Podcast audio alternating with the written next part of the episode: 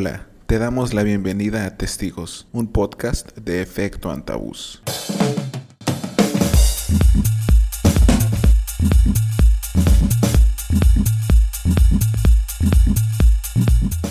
Hola, ¿qué tal? Muchas gracias por estar de nueva cuenta en este podcast, en Testigos, un podcast de efecto antabús. Hoy vamos a retomar uno de los temas, o más bien el último tema que, con el que concluimos en la sesión pasada, sobre este primer contacto entre diferentes civilizaciones, ya fuese en un plano terrestre o extraterrestre, y nos detuvimos con lo que tenía que ver un poco de vuelta con lo terrestre, con esto que, eh, con estos primeros contactos paranormales. Y hoy tengo el gusto de saludar de nueva cuenta a Uriel. Bienvenido, Uriel.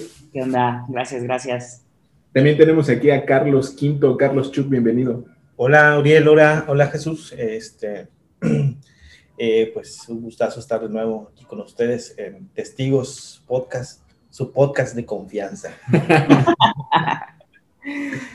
Hola, ¿qué onda, banda? Hola, Uriel, Coyo, Carlitos. Es un gusto de, de nuevo estar aquí en los micrófonos junto a ustedes, preparándonos para, para abordar ese tema que, que tanto nos apasiona, ¿no? Como, como buenos aficionados a la ficción de cualquier tipo que somos, que exactamente. Me llamo Ulises, me gustó. Colaborador de, de Sí, eh, sí, sí, sí, pues me voy a presentarme, ¿no? Y eh, bueno, este, pues les, les, agradecemos que estén aquí con, con, nosotros una vez más y como les mencionaba, vamos a, a retomar eh, el tema de, de, la sesión pasada, como mencionaba Coyo, solo que ya lo aterrizaremos un poco en un terreno que, bueno, al menos a nosotros nos parece que nos define muy bien como, como sociedad que somos, ¿no? Que es precisamente eh, lo paranormal. El primer contacto que experimentamos con este concepto que ahorita vamos a tratar de, de, definir un poquito porque igual es algo medio, medio complicado de, pues, de definir, ¿no? ¿Qué, ¿Qué, es lo paranormal? Entonces, este, vamos, a, vamos a comenzar ahí por, por, ese, por ese lado. Planteábamos antes de iniciar el podcast cómo podíamos, cómo podíamos definir esto de lo paranormal, ¿no? Y pensábamos que podíamos ayudarnos de, de cómo no, la siempre confiable literatura. Y en este caso vamos a hablar tanto de literatura de ficción como de literatura de no ficción, ¿no? Primero, Uri, nos gustaría escuchar qué es lo que piensas, qué es lo que te parece a ti como lo paranormal, qué es eso, qué has escuchado, eh, qué has leído, porque además creo que es importante entender que en las diferentes literaturas, tanto geográficamente como por género literario, lo que sea que quiera decir eso, lo paranormal no siempre tiene el mismo uso y tampoco tiene la misma definición. Uri.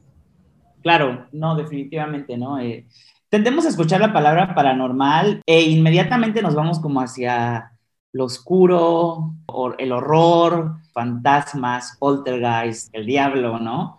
Ah, sí. Pero fíjate que a mí lo que más me gusta precisamente de lo paranormal y de poco o mucho que he leído sobre esto, tanto en ficción como en no ficción, tiene esta, este, este binomio, ¿no? De que por un lado, pues sí tenemos como a todos estos horrores paranormales, pero por otro lado, también lo que nosotros conocemos como milagros, por ejemplo, apariciones, ¿no? Que de los santos, de la Virgen, o sea, eso también es paranormal, ¿no? Y muchas veces la gente no se da cuenta de eso. Para las personas, por lo regular, paranormal es igual a terror, maldad. Y no nos damos cuenta que realmente lo paranormal abarca muchísimo más allá de, de solo eso, de lo que normalmente tendemos a ver como películas o, o en la tele, ¿no? Creo que eso es muy interesante, Gabriel, porque ahora, bueno, eh, como estamos poniendo todas las, cosas que habíamos platicado antes juntos, pero eh, las personas que nos escuchan tienen que saber que estamos como en diferentes ubicaciones geográficas y de este lado platicábamos un poco sobre cómo también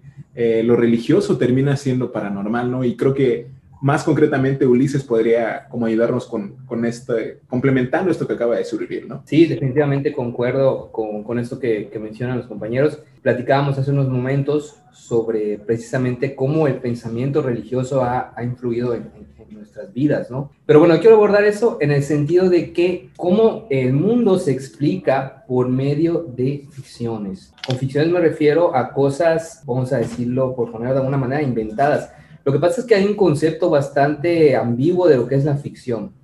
Siempre anteponemos el concepto de ficción con realidad como si fueran antónimos, pero en realidad no, yo no creo que sea el caso, sino más bien creo que la ficción nos sirve para explicarnos un mundo más allá de lo sensible, más allá de lo que podemos, de lo que podemos percibir con nuestros sentidos, que de entrada ya sabemos que son limitados y que no nos dan como que una visión del mundo completa, ¿no? Basta con la percepción que tienen algunos animales, algunos insectos de la misma realidad que nosotros vemos y la ven totalmente diferente a nosotros, ¿no? Entonces, el que algo no pueda ser tangible, no sea tangible, no pueda comprobarse por medio del método científico que, en el que creemos a, ciegas, ¿no? Como, como la panacea del mundo, no quiere decir que no exista. Y precisamente comentábamos que la religión es, una, es un ejemplo de un pensamiento mágico que derivó pues en las creencias de elementos, precisamente como menciona Uriel, sobrenaturales. ¿Cuánto no se ha hablado sobre los dones que, de los que disponían algunos santos ¿no? Eh, de la tradición, que eran resistentes al fuego, que, que eran capaces de estar presentes en dos lugares al mismo tiempo? Cosas... Hablaban con los animales, ¿no? Igual este... Con los animales, claro. Harry Potter, ¿no? Sí, sí, sí, por supuesto, ¿no? Entonces, como esto que ahora, eh, bueno, nosotros lo consideramos parte de la ficción, pues tiene tanto poder en nuestra manera de ver y explicarnos el mundo, ¿no? Tan es así que nos hemos creado toda un imaginario para explicarnos qué hay después de la muerte, porque es algo que nos supera, ¿no? Es como que el, problema último del ser humano, el problema máximo, la muerte, afrontar la muerte y la certeza de nuestra finitud, pues nos hace entrar en angustia y buscar maneras de explicarnos lo que está más allá de nuestra vista, ¿no? Por eso es interesante ver cómo lo que menciona Uriel va muy de la mano con lo sobrenatural, no asociado eh, únicamente con las cuestiones malignas, ¿no? De, de, esta manera de ver el mundo también como que hay bueno y malo, ¿no? Y no hay como que medias tintas en eso. Entonces, la religión nos permite a nosotros ver el mundo de una manera mágica, por así decirlo, ¿no? Y de nuevo, lo mágico entendido como algo falso o algo pseudocientífico, cuando en realidad son todos los precedentes para el pensamiento científico, precisamente, de que hoy disponemos. Y bueno, quiero hacer el comentario de, de, algo que me llamó mucha atención en el proceso de vacunación al que, al que acudimos. No sé si se dieron cuenta que mientras hacíamos fila para, para recibir la vacuna, había un montón de gente regalando Biblias, ¿no? Eh, y el Nuevo Testamento. Eh, sí, exacto. ¿no? pero el Nuevo Testamento de Mao, ¿no? sí. el azul chiquitito, güey, que te dan en cada salida del ADO así. Sí, exactamente. Yo no sé qué, qué tan conveniente sea esto en, una, en un evento organizado por el Estado, ¿no? Eh, enfocado a los educadores, a los docentes, no sé qué tan conveniente sea que haya personas repartiendo estos textos, ¿no? Creo que hay lugares para, y, ocasiones, ¿no? Para, para eso. Pero me llamó la atención cómo en el mismo espacio convivían la vacuna, que hasta donde yo sé es la única esperanza que tenemos ante este virus, y también pues la fe, ¿no? Que yo no tengo nada contra la fe específicamente, pero me llama la atención cómo pueden convivir dos cosas tan distintas en el mismo lugar y que, bueno, es una metáfora o es una sociedad, precisamente es nuestra sociedad, ¿no? ¿Cómo nos explicamos el mundo por medio de creencias paranormales, pero al mismo tiempo creemos o pensamos que la ciencia por sí misma puede explicar todos los fenómenos que existen en el universo, ¿no? Como si fuera la solución definitiva a todo. Y eso me parece, Ulises, es muy particular de, del mexicano, ¿eh? O sea, como que creemos en lo paranormal, en, lo religioso, ¿no? Cuando digo paranormal también lo abarco. Entonces creemos en, creemos en lo paranormal, tenemos esa fe, ¿no? Que tú, que tú comentas, pero al mismo tiempo, o sea, creemos en la ciencia y es como, yo sí creo en Dios y me va a curar, pero también me voy a vacunar por si acaso. o sea, por cualquier cosa, ¿no? Y fíjate que lo que comentas de la fe es bien interesante porque yo creo que de eso se trata cuando hablamos de lo paranormal, ¿no? Al final, no se trata de ver para creer, sino de creer para ver. Creo, oye, ahora que mencionando, bueno, ahora que mencionabas lo de, lo de, esta parte intrínseca del ser mexicano, pues creo que también cabría mucho la pena recordar que la identidad de la mexicanidad se dio, digamos, como en este primer origen que tenía que ver con lo religioso, con, eh, con esta imagen tan fuerte de la, de la Virgen María, ¿no? De la eh, Virgen de Guadalupe, y que también la identidad del mexicano, a final de cuentas, terminó creándose en la ficción del siglo XIX, ¿no? Durante todo esto, que, que escribió, por ejemplo, Ignacio Manuel Altamirano, Manuel Paino, ¿no? Que creo que tienen que ver un poco con lo que dicen también, de cómo a final de cuentas, siendo paranormal, no siéndolo, uno de los sistemas termina siendo más válido que el otro, ¿no? Y creo que lo que platicaba Uli respecto a la religión, de cómo, y que tú mencionabas igual, Uriel, de cómo convivían estas dos cosas, como esos dos sistemas de verdades que parecían contrarios, como de que si la religión invalidara a la ciencia y viceversa, pues creo que también dentro de las mismas religiones se da, ¿no? Como cuando, si pensamos, por ejemplo, en el catolicismo o en las religiones eh, cristianas, pues a Jesús en su momento lo que hacían los judíos era decir que lo que hacía era magia, ¿no? Que era hechicería para eh, negar como esta santidad, cuando otra, otra perspectiva, ya obviamente con el paso del tiempo, terminó institucionalizándose todo esto que eh, Jesús decía un que era un poco como magia, ¿no? Y al final de cuentas, estos diferentes mecanismos conviven con nosotros de acuerdo a nuestro sistema de verdades. Carlos, no sé si tú quieres decirnos algo al respecto aquí. Sí, claro, gracias. Añadiendo un poco lo que comentó Uriel al principio, lo que comentó también Ulises hace un momentito, y igual creo que lo que pasa con, las, con lo paranormal dentro de la religión judeocristiana, por decirlo de alguna forma, es, es eso, ¿no? De que lo paranormal allí es, es conocido como milagros, ¿no? Los milagros es una actividad paranormal. Obviamente que los milagros están asociados con eh, lo paranormal, ahí cobra forma del cuerpo, ¿no? Entonces las representaciones de los milagros siempre están asociadas a, a personas, a, a, cuerpos, ¿no? Y, es buena hondismo paranormal. ¿no? Exactamente. Entonces, ahí es actividad paranormal, pero le dan una, una, una lectura, pues, que está asociado con la aparición de cuerpos, está asociado como al ser humano. Otra cosa también que hay como, bueno, no sé si, bueno, yo durante la infancia sí tuve como una educación muy, muy religiosa. Había como que una, una escuela que, que teníamos y eh, teníamos que leer también, digamos, la Biblia, eh, nos daban como un calendario para poder llevarla. Y sí recuerdo esa, dentro de lo que es el, cristianismo, sí hay como esa división del Antiguo Testamento y el Nuevo Testamento. Y recuerdo ahorita que estamos platicando sobre algunas situaciones que ocurrieron en el Antiguo Testamento. Es decir, este, cuando estaba el pueblo de Israel todavía, digamos, esclavizado, esclavizado en con, con, Egipto y todo eso. Y sí hay esa escena de esa, esa película de, de Charlton Heston, ¿no? De, de, de Moisés abriendo el, el, mar rojo y todo entrando, ¿no? Ese también uno, también hay otro también cuando Elías se supone que es arrebatado por un carro de fuego. En el Nuevo Testamento no ocurren tanto esas cosas, digamos que el pensamiento eh, ahí ya, este, ¿cómo decirlo?, mágico, paranormal, como que ya no tiene tanta influencia. Otro también lo de, lo de Elías, también creo que no me acuerdo en qué parte del Nuevo Testamento, pero hay un personaje que tiene un diálogo con un burro, o un burro le habla, ¿no? Entonces yo me recuerdo cuando leía en la infancia, dije, y ahorita que, pues, obviamente estoy un poco en la literatura, a mí que eso es como un realismo mágico, ¿no? o sea, que una persona está hablando con, con, un burro. Entonces, digamos, en lo paranormal, en, el, en, el, en eso el cristianismo es como los milagros, ¿no? Pero tiene un, ya le da un sentido, una lectura ya asociada a, a, a, cuerpos, ¿no? Y es lo que quería comentar. Que yo pienso que le diste ahorita el clavo a una de las cosas que habíamos planteado también, como lo paranormal tiene diferentes usos hablando ya como, por ejemplo, de lo que decías del realismo mágico y ya la, la Biblia más bien como eh, meramente un texto literario, pues son, son cosas paranormales que sirven como catalizadores, ¿no? Como mencionas lo de Moisés, con Moisés hay muchísimos elementos mágicos. Desde el primer momento en el que Dios se le presenta a Moisés es una zarza ardiente, ¿no? Y el fuego con Elías que se repite, que me parece que también a Elías eh, un tiempo lo alimentaron los cuervos, ¿no? Los cuervos le llevaban pan, una cosa así. Entonces, como este tipo de cosas funcionan de cierta forma dentro del sistema literario o de verdades en el que estén, y ya yendo como un poco más a lo contemporáneo, pensábamos retomar algunas cosas que habíamos hablado en el episodio de Weird, eh, en el que hicimos sobre Weird Fiction. Hablábamos sobre cómo en el caso de la ficción Weird, lo paranormal no es un elemento que altere la realidad de las personas. Si nos remitimos, por ejemplo, a algo más reciente, como, no sé, True Detective, tenemos este personaje, al, Rey Amarillo, que me parece que además es una referencia directa a Carson McCullers, me parece, del gótico sureño.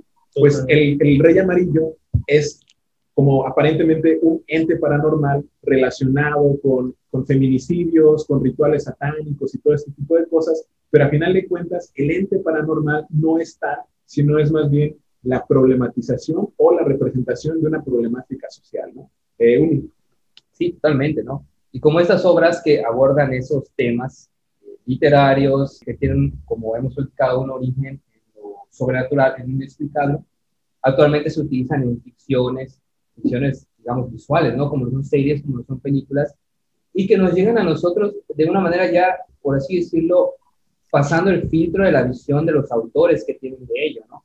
Es muy interesante observar cómo figuras como precisamente el Rey de Amarillo, ¿no? que es un personaje literario con mucha recurrencia en, en, este, en, nuestra cultura, pero a lo mejor no desconocemos el origen ¿no? de, de, ese, de ese elemento que aparece en las ficciones contemporáneas.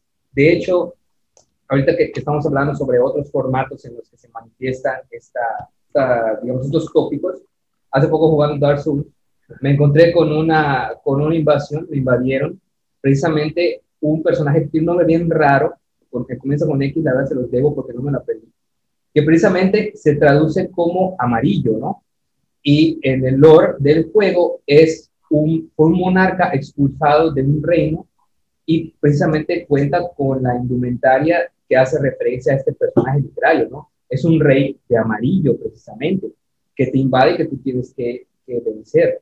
Y estamos hablando de un videojuego cuyos creadores son japoneses, o sea, de una cultura tan lejana a la nuestra, pero ya podemos ver cómo estos tópicos son universales, ¿no? Ya no solamente se limitan a la cultura occidental, sino que también están presentes en el imaginario oriental, que de entrada ya es muy distinto a la nuestra. Pienso, por ejemplo, en el manga y en el anime, que son manifestaciones culturales muy específicas, pero están tan permeadas por estas visiones del mundo que ya podemos hablar de, de referencias que podemos captar independientemente del lugar del mundo en el que vivamos. ¿no?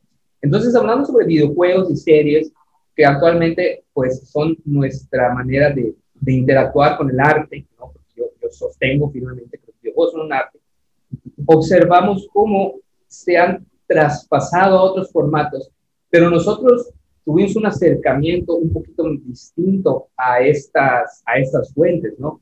Como millennials ya somos, nos tocó esta transición que ya también hemos tratado en el capítulo pasado, la nostalgia digital. Cómo nosotros vivimos la transición precisamente entre lo análogo y lo digital, los primeros años del Internet, ¿no? Cuando era pues un territorio desconocido, no cartografiado, ¿no? Entonces los acercamientos que tuvimos nosotros a, estas, eh, a estos temas sobrenaturales, pues no fueron generalmente con los formatos que hay ahorita, sino fue por medio de la no ficción. Entonces ahorita, eh, no sé si yo tengo algo que agregar a esto, porque es, es, muy interesante y es algo que hemos estado platicando, que siempre nos ha ocupado, que nos interesa de, de una manera muy, muy grande, ¿no? Yo sobre, sobre esta cuestión de la ficción y lo paranormal.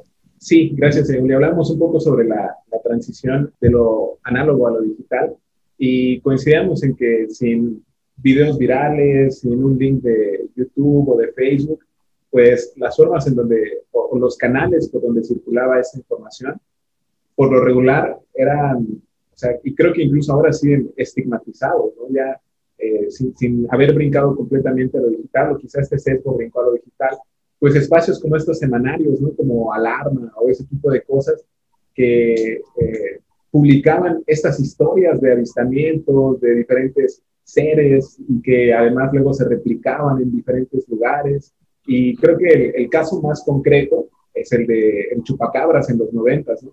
Y del que recordamos algunas cosas y en particular lo que a nosotros nos parece más cercano en el caso de Ulises y el mío, pues es el de la mujer loba, que fue una versión en cierta forma como tropical del, del chupacabras, ¿no? Quien tuvo un contacto más directo con eso, creo que puede recordar un poco más es Carlos, ¿no? no sé si tienes algo por ahí que decirnos del chupacabras, que además el origen, ¿no, Carlos? Te están diciendo viejo, Carlos. bueno. Dime viejo sin decirme viejo. ¿no? La primera línea de los millennials, ¿no? La primera línea de ataque millennial. Lo del chupacabra sí ya estaba morro, pero eh, me acuerdo que en las noticias, sobre todo, en, en ese tiempo todavía no, no, teníamos tele de cable y el internet, pero sí la, eh, la televisión, los noticieros y todo eso se decía mucho pero era como una cosa que sucedía más por el, por el norte, por el centro. Quizá el lugar donde eh, surgieron rumores de que fue, visto, creo que fue en lo que es Chiapas o, o, Tabasco, por ahí, Pero yo sí me acuerdo de que era como que seguía en ese tiempo los noticieros y, todos los comentarios de chupacabras y sí veía como, y, sí recuerdo como un mapeo de cómo se iba acercando, ¿no? O sea, veía la República y iba tachando los estados, algo así. no, no es cierto, ¿no? Pero este, sí, sí, hacía como un rastreo, ¿no? Pero era una cosa que estaba muy, muy, muy mediático. Y yo recuerdo que dando las seis de la tarde, ya no me iba para mi casa, ¿no? O sea, veía que vamos porque va a, salir, va a venir el chupacabras y, te va a llevar. Pero sobre todo era como una, una, había, estaba, había un contexto, una efervescencia política. También por esos años ocurrió la, la muerte de, de, de, Colosio, desaparición de, de este Luis Maciú, muy, metidos personajes en, la política y peces bastante gordos, ¿no? Que ahorita que se está, digamos, eh, haciendo como un revisionismo de todo eso, sí podría ser hasta una, una invención, pero pues yo no, eh, no podría decir que o es inventado, de verdad existió, porque yo todavía recuerdo el miedo que, que generaba. Sí, era bien. Sí, pero era, y también la descripción era así como un tipo así como esquelético y que tenía alas. Y, había varias, digamos, dibujos o, personas que, que, le habían tomado el testimonio y hacían eh, eh, una construcción de, eso, pero sí, el chupacabra sí, sí existió.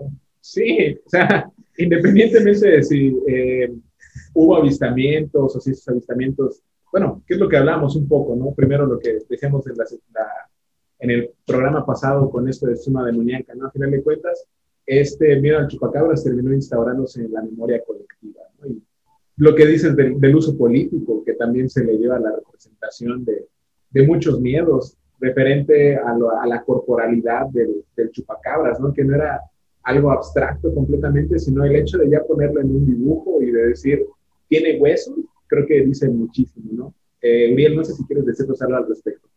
Mm, pues fíjate, cuando yo, cuando pasó lo lo del chupacabras, yo todavía no había nacido. Puedes tener 15 años, ¿no? no, no había nacido, güey, no me tocó. no es cierto, sí me tocó, pero estaba yo muy chico. ¿Cuándo fue? Eh, ¿Exactamente cuándo fue? Finales de los 80, si no me equivoco, principios de los ah, Entonces sí no había nacido. No, no, no, no, fue, fue, arriba de los 90, como que como mediados, la parte superior. Sí, sí, 92, 93. Estaba... No, pues sí, definitivamente no había nacido todavía, o sea, yo soy del 93. Pero, o sea, fíjate, sin embargo, tengo el conocimiento del chupacabras, sé qué es el chupacabras, eh, sé el contexto en el que se dio, ¿no? El contexto político en el que se dio y todas las teorías conspirativas que hay alrededor de este, ¿no? De que si era verdad, si es mentira, si lo, si este, lo creó el gobierno para distraer al pueblo, ¿no? de todo lo que comentaba Carlos. Entonces, eh, pues es bien interesante, ¿no? ¿Cómo no? lo paranormal, ok, sucede en este lugar y en este tiempo, pero perdura, ¿no? O sea, al final se queda como, como una marca, ¿no? Cuando algo muy terrible ocurre o cuando algo muy malo pasa en un lugar, en un lugar pues se queda como una huella o una herida. Y a partir de ahí es cuando empiezan a crecer todas estas teorías o historias paranormales, ¿no? Este, esos ecos que se repiten una y otra vez y otra vez y otra vez, ¿no? Eh, Ulises hablaba un poco sobre la universalidad de lo paranormal. Y creo que lo paranormal es universal, bueno, primero porque nosotros como seres humanos siempre queremos o tenemos que creer en que hay algo más allá de nosotros, ¿no? es como antropológicamente una necesidad. Aparte, eh, yéndonos un poco hacia eh, lo paranormal típico de el terror, la maldad, los fantasmas y todo eso, pues es que el mal también es universal, ¿no? En todos lados hay mal, ya, o sea, y, de diferentes tipos, o sea, el mal se, se, clasifica en, en, tres tipos, me parece. estaba leyendo un libro de Jeffrey Burton Russell, para el que le interese de nuestros queridos oyentes este tipo de temas. Jeffrey Burton Russell es un escritor que es un teólogo y aborda mucho sobre este tipo de temas, de lo paranormal, el mal, etc. Y bueno, él decía que el, el mal se divide en tres tipos, ¿no? Tenemos lo que es, eh, pues, primero el mal, el mal moral, ¿no? ¿Cuál es? Pues el que hacemos nosotros deliberadamente, ¿no? O sea, tipo, yo, Uriel, le golpeo a Coyoc porque deliberadamente deseo que Coyoc sienta dolor, ¿no? Y me regocijo en el sentimiento de dolor de Coyoc, ¿no? Entonces, ese es como el mal moral, ¿no? El mal producido por los seres humanos, por decirlo de alguna manera.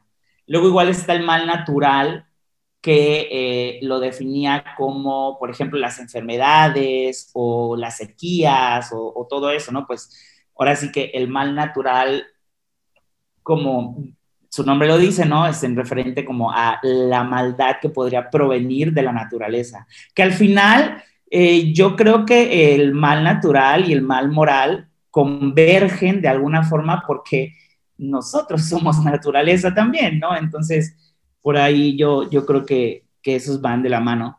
Y bueno, al final igual daba un, este, un último tipo que era el mal metafísico, que es donde viene aquí pues, pues todo esto de lo paranormal, ¿no? Porque él dice que el mal metafísico es este mal que es necesario en toda creación de cualquier cosmos, ¿no? Y creo que si nos vamos a la literatura, este mal metafísico es el que siempre está presente, sobre todo en la literatura de ficción, ¿no? O sea, siempre tiene que haber un mal moral, metafísico o natural que impida la perfección del cosmos o del mundo imaginario que se esté creando, ¿no? A través, a través de, de, los mundos narrativos y, bueno, también cinematográficos, etcétera. Entonces, este, pues, o sea, eso se me hace como, como muy interesante que al final lo paranormal es universal porque el mal es universal y muchas veces visto como algo necesario porque nada puede ser perfecto más que Dios, ¿no? Solo Dios puede ser perfecto, lo demás tiene que tener alguna imperfección. No sé qué opinas, Coyoc que esto de lo de las diferentes formas de narrativa igual me parece muy, muy interesante, ¿no? que no importa cuál sea el formato en el que se presenta. Y volviendo un poco hacia la, la no ficción, pero también a otro formato que es el de la radio, eh, creo que somos, pues estamos familiarizados de, como, con el equipo, está completamente familiarizado, creo yo, con la mano peluda, ¿no? Que a final de cuentas también era otro formato narrativo, ¿no? Por medio de, de llamadas de las personas que escuchaban el programa. Pues es la, la oralidad, ¿no? O sea, el, el, la, la, principal forma eh, de donde nació la literatura, de la oralidad. Sí, así es. Y creo que en ese momento la mano peluda fue como una, una plataforma en la que pues era una, zona de las formas de más largo alcance, porque pues ya recuerdo que, bueno, ya como más para acá, digamos como a principios de los 2000, recuerdo que escuchaba a Juan Ramón Sáenz decir eso, ¿no? O sea, en las estaciones en las que se transmitía y además ya haciendo ese brinco de por internet a través, no, por, para todo el mundo a través de internet, ¿no? Entonces, eh, como antes, como esa voz que antes eh, tomaría mucho tiempo en llegar de un lugar a otro porque se va transmitiendo de una persona a otra, podría, podía ser amplificada por medio de, de la radio, ¿no? Y en particular de este programa. Y retomando también lo que mencionabas de la oralidad, Carlos ya nos ha platicado un poco sobre esto del, del chupacabras, de cómo a las seis de la tarde ya era vete a tu casa porque no sabes qué va a pasar. ¿no? Y yo había mencionado en, en, particular a la mujer loba porque recuerdo que, bueno, yo crecí en Cancún, ¿no? pero en, cerca de Cancún pues se decía que se había avistado también a la mujer loba, ¿no? Y en un, en un poblado que está cerca de un terreno que tiene mi papá, que está eh, cerca de Leona Vicario, que es esta comunidad cerca de Cancún, pues ahí se hablaba mucho de esos avistamientos, ¿no? Y se decía que la mujer lobo ya estaba cerca y también recuerdo que en la prensa, en periódicos eh, de, de, circulación amplia, local, pero amplia, salía incluso eso, ¿no? Como se decía que en la colonia Tres Reyes, que ahora está, digamos, sigue siendo una periferia ya dentro de la mancha urbana, pero hace 15 años en Cancún, Tres Reyes era así como muy, muy, muy lejos, ¿no? Ya era muy fuera de la ciudad y y aún así estaba cerca, no había eh, transporte urbano que te llevaba al centro de la ciudad hasta Tres Reyes, pues se hablaba de avistamientos ¿no? en, en, estos semanarios, en los periódicos, y sentir tan presente o tan cerca ya, como entrar, entrar en contacto primero por medio de la oralidad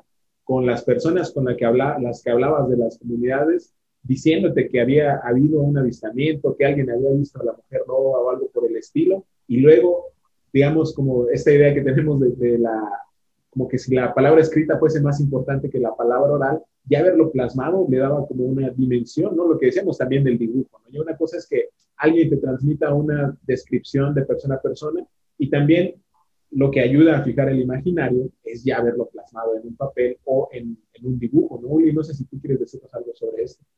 Sí, con respecto a, a estos críptidos, ¿no? Eh, eh, bueno, es, es, la palabra, digamos, que, se utiliza en, ciertos, en ciertos círculos dedicados al estudio de estas de esos acontecimientos. Pie grande, güey. Pie grande, ¿no? y, vivimos rodeados de todas estas, estas, eh, estos mitos, ¿no? Yo les llamo mitos. La llorona. La llorona, el guaychivo en nuestro contexto, la ixtabay, esos críptidos, ¿no? Este, que, que como mencionábamos, no dejan de ser reales porque nadie ha tomado una foto o, las ha subido a internet, ¿no? Porque son parte de nuestra formación, de nuestra educación sentimental, diríamos, ¿no? Como lo fue eh, la mano peluda, que muchos de aquí crecimos escuchándola. Entonces, eh, ¿qué, ¿qué, forma de, eh, de inventarnos un mundo ficticio en torno a lo desconocido, ¿no?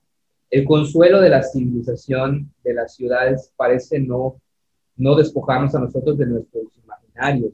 Y mencionaba Coyoga, la mujer loba, que de igual manera fue bastante popular aquí. Yo recuerdo que estaba en la primaria cuando, cuando comenzó la psicosis precisamente difundida por estas, eh, estas eh, publicaciones, ¿no? Como misterios, aquí, aquí en Mérida viene muy fuerte este Jorge Moreno, si no me equivoco, el investigador, el célebre investigador asistido. Misterios de Maya. Misterios, ajá, misterios, algo así, pero es, es Misterios el, este, el, nombre de esta publicación.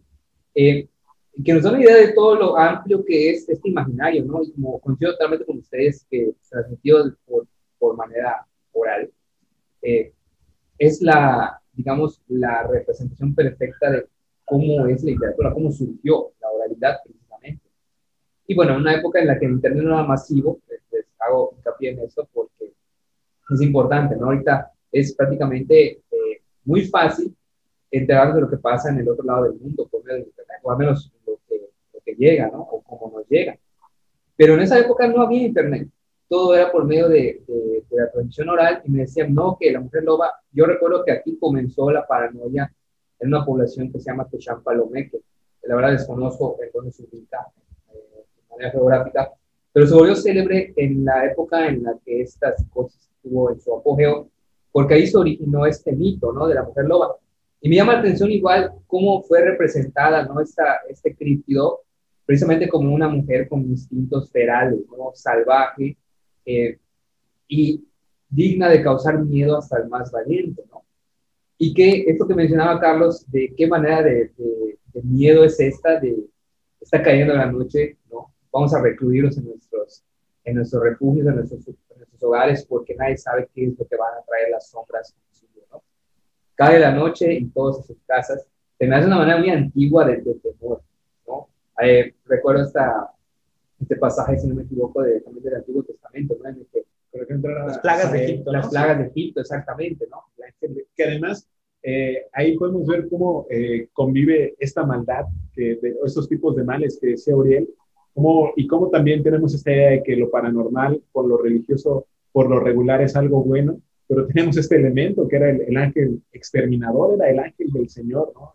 Parece que era Asael, que era el que se iba a encargar de matar a los primogénitos, de las familias que no hubieran marcado con sangre de cordero. O sea, todo, todo un ritual que si lo sacas de contexto dirías, ese es un ritual satánico, ¿no? O algo por el estilo. Es, exactamente, ¿no? Y ver cómo floreció precisamente en esta visión del mundo judeo-cristiano, ¿no? Esa señal que a ti te marca como ungido por, por un poder superior que te va a mantener a salvo, ¿no?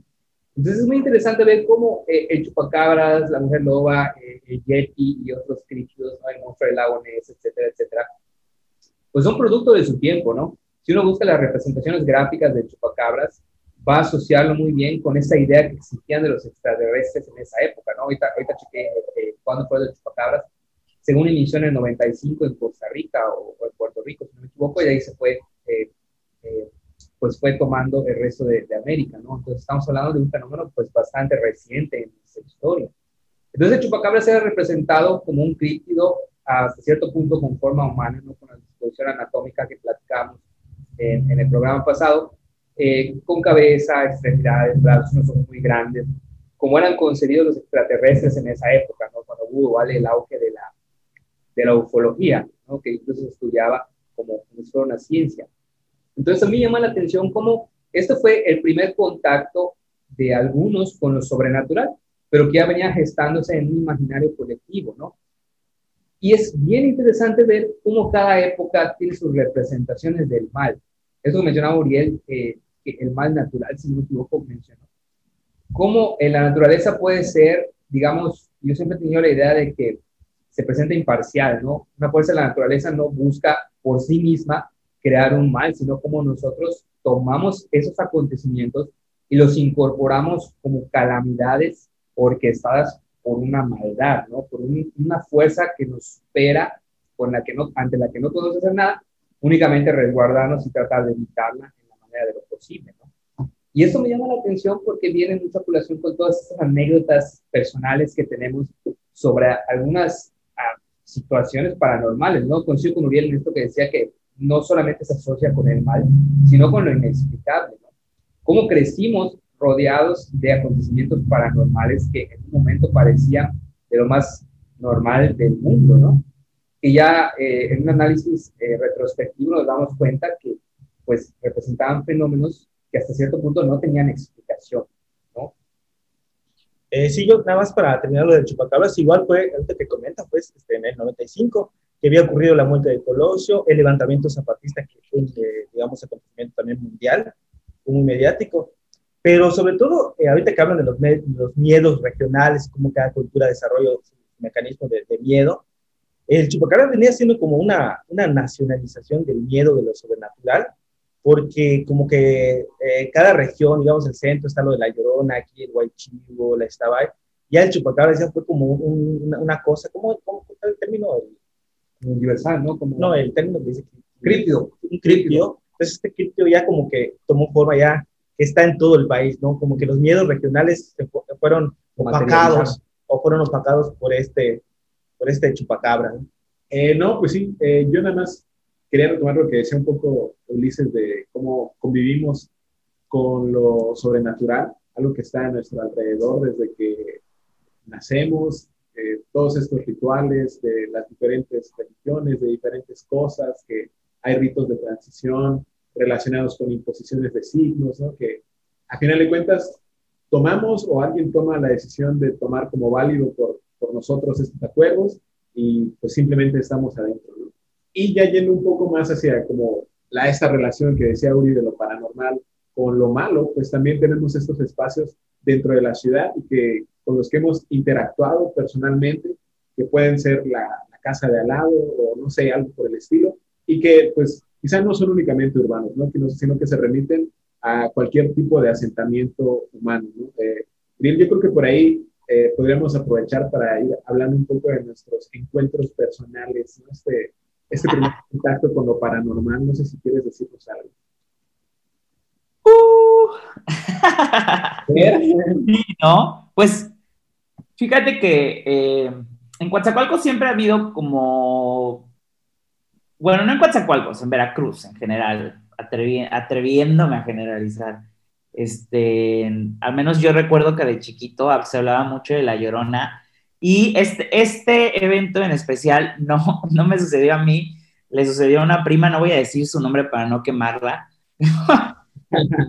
porque este, estábamos, fuimos de viaje a casa de mi abuela. Mi abuela vive en un pueblo súper bonito. Si tienen oportunidad de ir, hay que ir.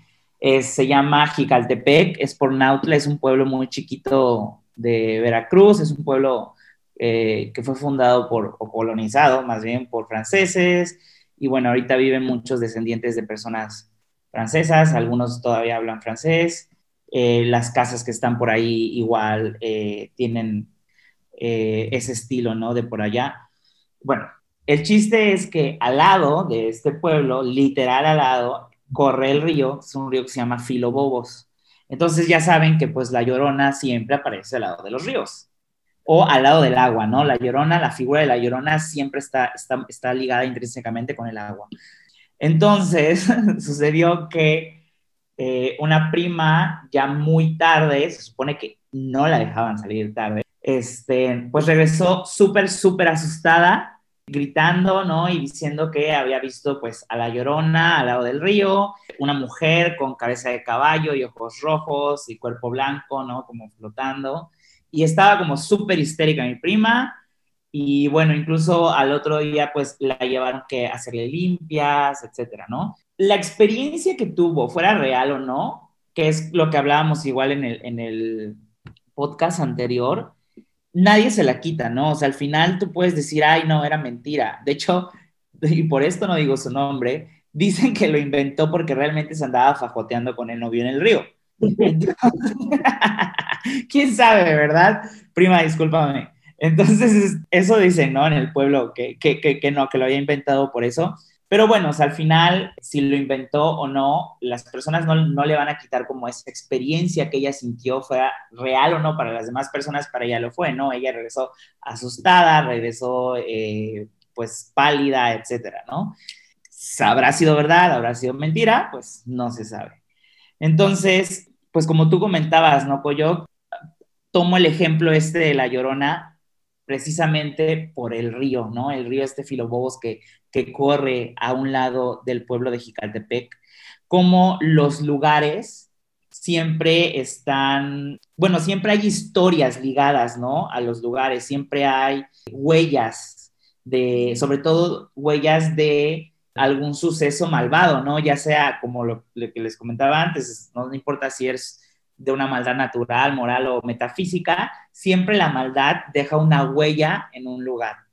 Y bueno, pasando un poco a mis experiencias personales, la casa de al lado de nosotros vivía una señora ya grande, ya muy grande, era una viejita que de verdad que la veías y, o sea, era una viejita súper linda, hola, buenos días, y se la pasaba arreglando su casa y nunca salía, etcétera, ¿no? De hecho, una vez me acuerdo que me quedé sin llaves y entré a su casa para poder saltar a la mía y en que entré a su casa estaba era precisamente era Día de Muertos, que es la verdad mi fecha favorita, y la vecina tenía arreglada su casa así de manera espectacular, pero o sea, pero no no de miedo, ¿no? sino con las tradiciones, ¿no? Tenía un altar así espectacular, tenía papel picado, o sea, como todo en celebración, velas, flores, cempasúchil, hacia el Día de Muertos. Precioso, precioso.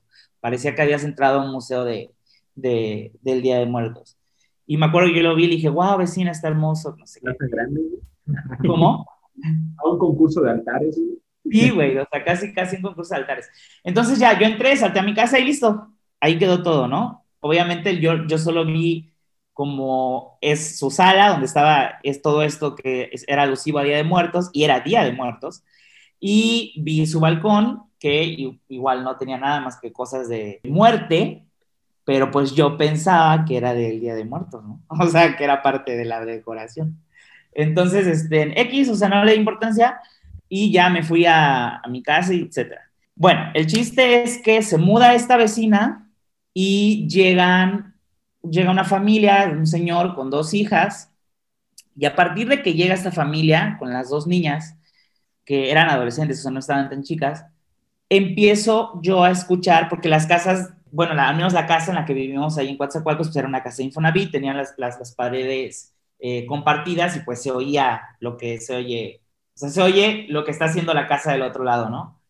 Entonces siempre en las noches, cuando dormía, yo escuchaba que estaban limpiando la casa. O sea, ese era mi, mi pensamiento, ¿no? Yo creo que como soy bien miedoso, nunca se me ocurrió otra cosa, dije, ah, no están limpiando la casa. Y siempre, todas las noches limpiaban la casa y movían los muebles, o sea, se oía como movían los, los muebles, como cuando vas a barrer, etcétera. Y llegó un momento en que me harté porque dije, ¿por qué limpian la casa a esta hora, no? O sea, ya son las 12, 1 de la mañana, 2, ¿y por qué la limpian a esta hora? Pero bueno, no pasó nada, no dije nada y ya está. Un día regreso a la casa y veo que está saliendo un montón de humo de la casa de la vecina donde se habían mudado esta nueva familia. Entonces, así, yo estoy llegando a mi casa y entré corriendo a decirle a mis papás así, se está quemando la casa de al lado, porque pues se iba a quemar también la nuestra porque están juntas, ¿no?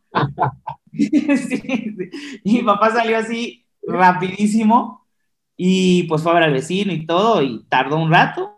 Ya nada más luego me dijo, no, no, no, es, no se está quemando, ya hablé con el vecino, no pasa nada. Mi papá sabe que soy bastante miedoso. Bueno, era, disque, ya no. Entonces, no me dijo nada más. Al otro día, ya fue, o no, no, más, no me acuerdo si fue al otro día o ya un, tiempo más después, pues salió el, el, la plática, ¿no? De, de, lo del humo y dije, bueno, ¿y qué estaba pasando? ¿Qué onda? Entonces dice mi papá que el vecino le dijo que estaban ahumando la casa con salvia porque a sus hijas en las noches les movían la cama, el ventilador, se caían los cuadros. Desde esa noche no volví a dormir. La casa, sino todo lo contrario. Sí, no, o sea, no estaban limpiando la casa, la estaban desordenando, o sea, el fantasma. Entonces, digo, esta es una experiencia personal que yo tuve que, bueno, o sea, la gente puede decir, es mentira, es verdad, no sé. Yo te puedo decir que yo sí oía los sonidos este, en todas las noches y que no encuentro ninguna razón por la que el vecino tuviera que mentirle a mi papá, ¿no? O sea, y... y además lo que habías dicho de la, de la parafernalia de la señora, de lo que parecía el Día de Muertos, pero que también parecía que no era el Día de Muertos. Sí, sí, sí, o sea, eso, eso, después eso iba, ¿no? Que al final se supone que el vecino investigó con, con la persona que le, que le rentó la casa, porque la casa no era de la señora, de la viejita, la casa la rentaba también la viejita, era de otros señores, ¿no? Y entonces investigó y que se supone que la señora era bruja, que, que hacía pues sus lecturas ahí en un, en un cuarto y se supone que era en ese cuarto donde, donde le movían las cosas a su hija. Oye, este, ahora que mencionabas en en el primer relato un poco sobre la aparición de la llorona en relación como con los cuerpos de agua, ya fuese un río, fuese un lago o lo que fuera, creo que eh, podemos ver, por ejemplo, en diferentes tradiciones, por ejemplo, decimos en un rato de la judio-cristiana, como el fuego también era un elemento, pues en ese caso purificador, y que ahora eh, también creo que tenemos algunas cosas por decir sobre eso en particular, no más que sobre el agua, que se relaciona como un elemento natural, pero también está relacionado con esto, ¿no? Y hace un momento platicábamos eh, con Carlos, y no sé si tú has escuchado alguna vez, eh, Uriel, sobre el fuego del 3 de mayo, ¿no? Y en cualquier caso, yo creo que Carlos puede decirnos un poco sobre esto. Sí, porque no, no, no lo conozco. Ah, eh, no, lo, lo, que pasa es que, que, esto vino porque estaba yo platicando con, con la casera y ella es, respeta en cierta forma estas, estas fechas que tienen algún significado. Vi que había armado algo allí en la casa y, le, y obviamente recordé, y recordé la fecha y le conté, es, es 3 de, de, mayo, día de la, de la Santa Cruz, y, y eso. Y, y ella me, me, me, comentó, sí, este, al ratito voy a salir a ver eh, al patio a ver si no hay, si no veo candela o fuego, ¿no? Y yo le pregunté, bueno, ¿y, y por qué?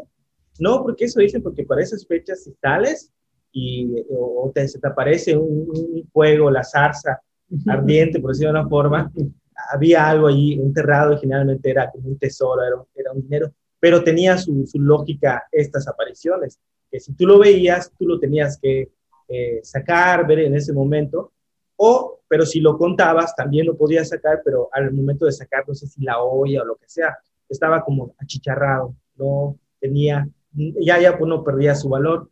Y también comentando con Coyote, igual me, decía que también que si creo que agarrabas, desenterrabas eso y agarras el tesoro, igual caía como una maldición, ¿no? Como que todo tiene todo, o sea, nada es gratis, pues, ¿no? Entonces, eh, era como que si disfrutabas de ese dinero, esa riqueza, igual eh, morías muy joven, ¿no? O morías, o sea, no, no tardabas disfrutando. Sí, precisamente igual como, como igual tengo una historia con un, familiar de ahí de, de Jalacho, eh, que precisamente Ulises conoce esa casa, fuimos a una boda hace casi 10 años y nos que, o sea, estábamos, recuerdo que incluso hasta esa noche escuchábamos ruidos como portaban vela porque en esa casa es donde mi abuelo tiene el taller de velas, un taller de velas, y también que ahora administra mi tío, y también vendía maíz en ese entonces. Y pues obviamente eso, lo, de las, lo del sonido de, de que alguien cortaba las velas porque se hacen de manera artesanal y al momento de cortarlas hay una vara que indica la medida de cada una y se toma, como no sabíamos, en manojos de 5 o 6, ya que está un poco firme la cera, o en este caso la parafina, y se corta a la medida la vela con un cuchillo contra una madera con, con, el maestro al lado, ¿no? Digamos, como con, esta, con el patrón que indica la longitud. Y escuchábamos los ruidos, ¿no? Que pues, a final de cuentas, pues tenemos la explicación física de cómo se almacenan los sonidos y todo eso, ¿no? Pero en esa casa igual hay como algunas cosas que están relacionadas precisamente con el juego del 3 de mayo. Creo que mi mamá me contaba que cuando mi abuelo se iba a su quinta para atender el terreno, pues alguien tenía que ir a, cuidar la, la, venta de maíz, ¿no? Y que, si mi abuela no podía hacerlo, pues iba alguno de mis tíos eh, mayores. Y uno de ellos, precisamente un 3 de mayo, estaba en el, pues, bueno, estaba, digamos, atendiendo el, negocio del maíz, estaba acostado en su hamaca, pateando la pared, esperando a que pasara alguien a comprar. Y pues tenemos como esta construcción de la, de la casa, ¿no? En la que es, eh, no era un óvalo, era más bien un rectángulo, pero la entrada y la puerta completamente en línea, ¿no? Entonces, a pesar de que él estaba acostado, pues, digamos, dándole la espalda a la puerta de entrada, pues podía ver, o más bien por eso podía ver lo que pasaba en el patio. Y en una de esas simplemente se levantó y estaba muy asustado y cerró todo y se fue, ¿no? Y le preguntó, o sea, cuando mi abuela le preguntó por qué estaba ahí, pues él le dijo precisamente eso, ¿no? Que había visto que estaba, o sea, que él estaba acostado y que había visto que en el fondo del patio se quemaba algo, que había como un, una fogata o algo por el estilo, ¿no? De vuelta la salsa ardiente. Y mi abuela le dijo lo que comenta eh, Quinto, ¿no? De que era un tesoro que alguien había enterrado ahí y que estaba esa opción, ¿no? De que ahora que ya lo había dicho, ya no podía irlo a buscar.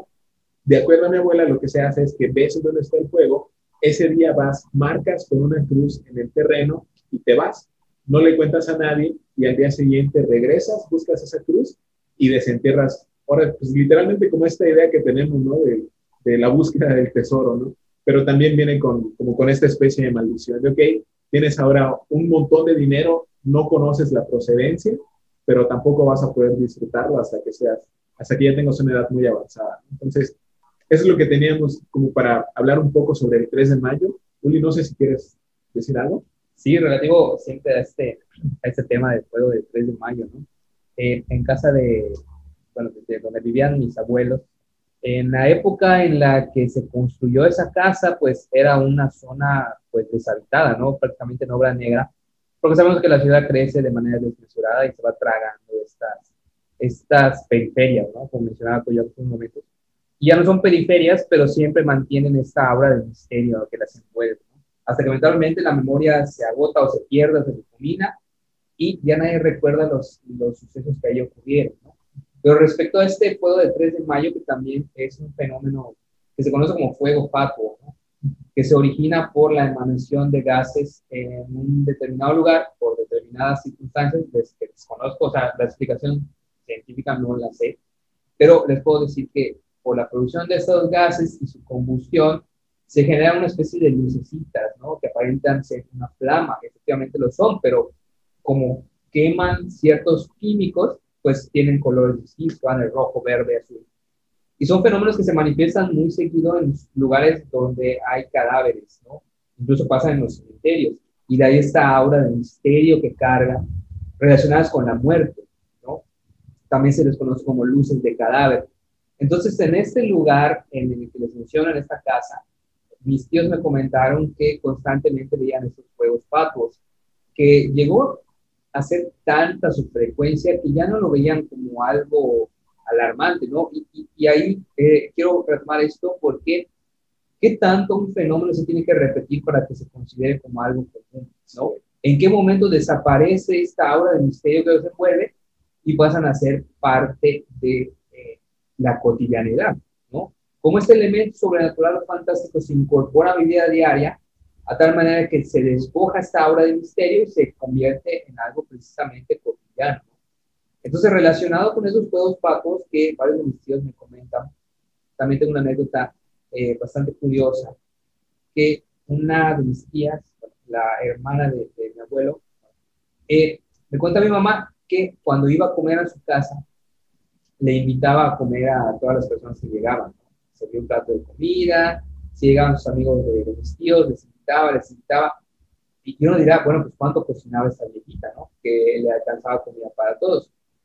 Pero mi mamá me comenta que eh, cuando iba a la, a la, cocina para servir más, se daba cuenta que la comida la sacaba de una olla pequeña, ¿no?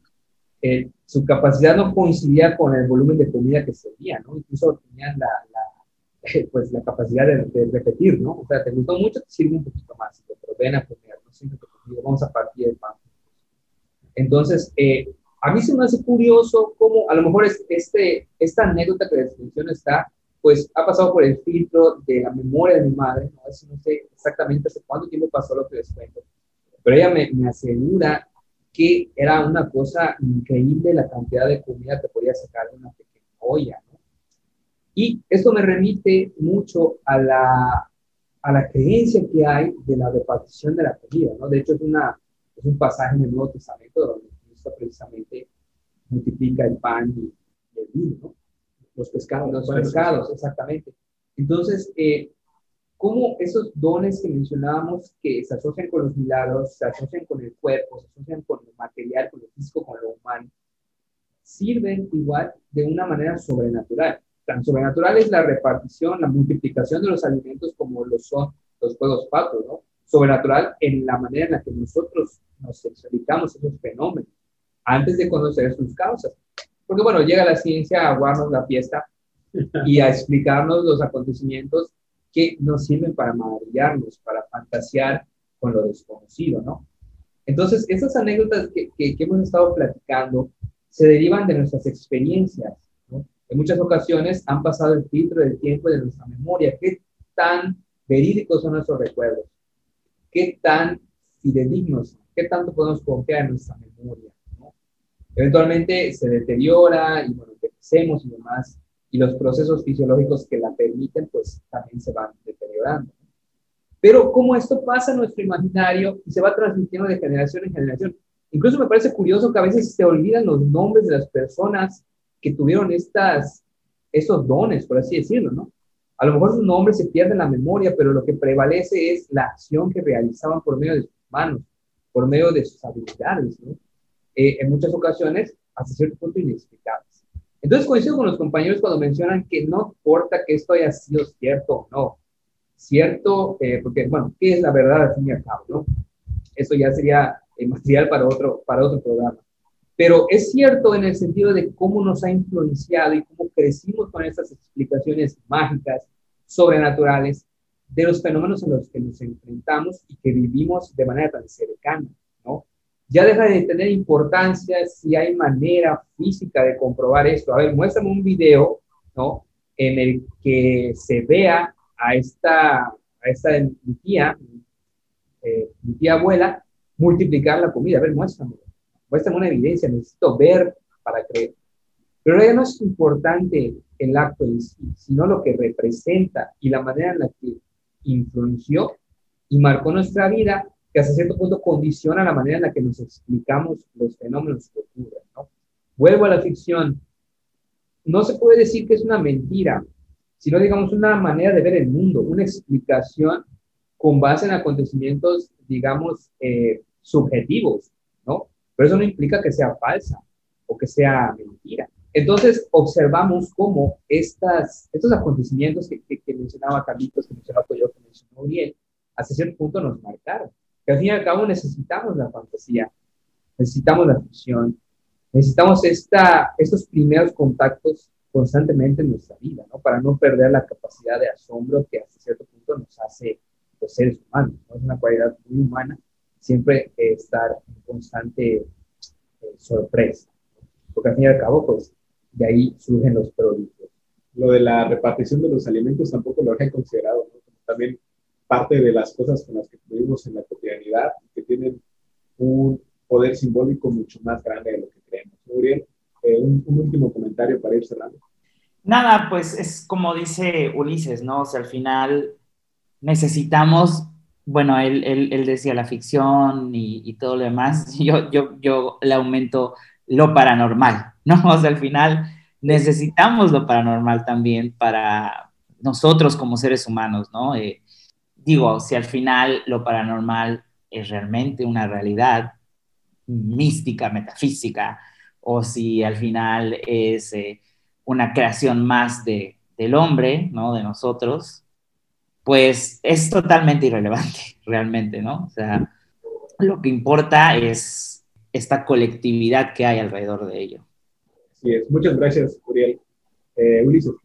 Sí, bueno, para, para, ir cerrando, retomar esos, comentarios que, que emite Uriel de manera tan acertada, ¿no? Lo paranormal es aquello que acompaña precisamente a lo, no es antinormal, no es contranormal, sino paranormal, como que lo que, lo que transcurre, eh, digamos, de manera paralela, ¿no? A, a esas explicaciones del mundo, no en contraposición, no opuesta, no refutándose una a la otra, sino, digamos, como que dos dimensiones de los mismos fenómenos que podemos presenciar o no, que podemos percibir.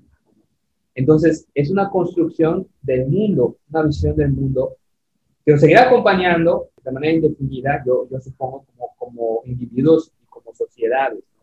Siempre hay maneras de seguir asombrándonos. Y bueno, es algo profundamente humano y yo creo que hasta cierto punto inevitable.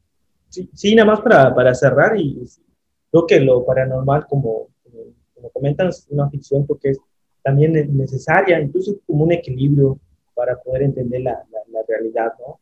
Y, si, si, solo existiera el conocimiento científico y no existiera el conocimiento, por decirlo, paranormal, metafísico, no sé, creo que sería muy, muy estresante esperar siempre una respuesta de un lado, ¿no? Entonces, siempre creemos que, que, que, puede haber algo que, que no se puede explicar todavía, ¿no? Y eso puede ser que, que, genere menos estrés e incluso eh, tranquilidad.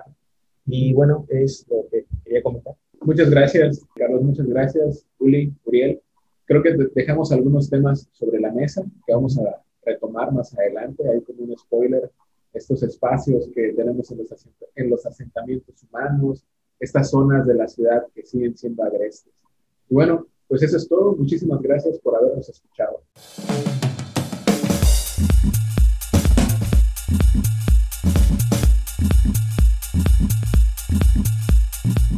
No te olvides de seguirnos en nuestras redes sociales.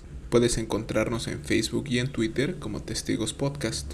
También puedes escribirnos al correo electrónico testigospodcast.gmail.com. Muchas gracias por estar.